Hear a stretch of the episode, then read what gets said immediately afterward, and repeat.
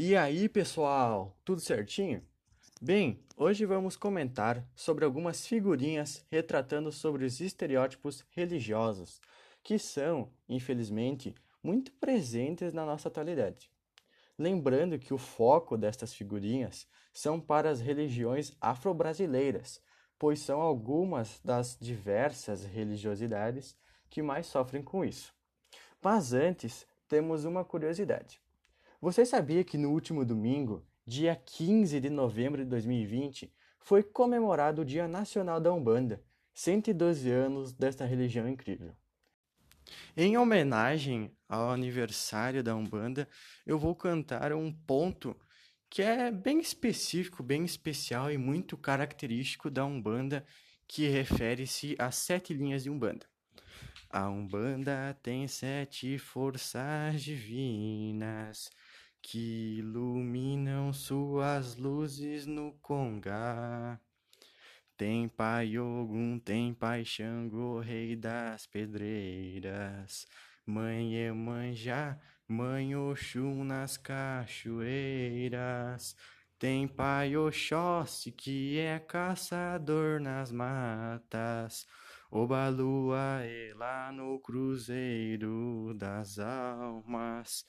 Pai Oxalá, que comanda esse exército de guerreiros que na Umbanda vem nos ajudar. Depois desta linda homenagem, vamos para as figurinhas. A primeira figurinha retrata Exu, onde a maioria da população relaciona ele ao mal e ao demônio cristão, por conta da sua maneira de representação, porque ele é representado geralmente por fogo e pelo tridente. Porém, a falta de informação é o ponto principal nessa temática, porque Exu representa comunicação e linguagem, ou seja, ele atua como mensageiro entre os seres humanos e as divindades, além de ser um grande protetor. Na segunda figurinha, retrata o preconceito contra as religiões afro-brasileiras, porque assim, fazer uma oferenda para Nossa Senhora dos Navegantes é considerado normal, é tudo ok. Mas agora, realizar uma oferenda para Iemanjá é considerado errado, ou como popularmente chamam, de forma errada, é uma macumba. Porém, muitos não sabem que Nossa Senhora dos Navegantes e Iemanjá refere-se à mesma coisa. Na terceira figurinha, observamos que um atabaque em qualquer lugar do mundo é show de bola, mas se ele estiver em alguma terreira, é completamente errado, e as pessoas já associam como algo ruim, como algo do mal, como algo prejudicial. E na quarta figurinha, demonstra, digamos assim, o principal preconceito que há contra as religiões afro-brasileiras, onde toda religião afro-brasileira é macumba. Todos são macumbeiros, por isso até ali na figurinha retrata que as religiões afro-brasileiras falam um A e o pessoal já vinha atacando.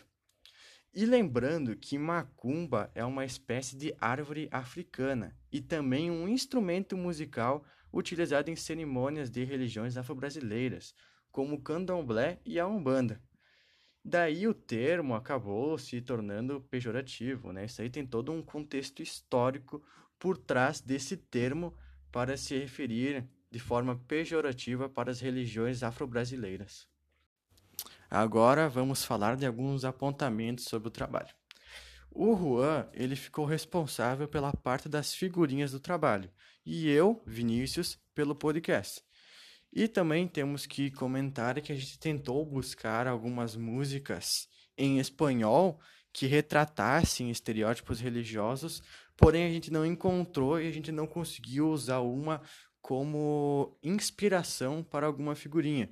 Daí fica aqui registrado que a gente não, não conseguiu encontrar nenhuma música. E é isso. Espero que vocês tenham gostado.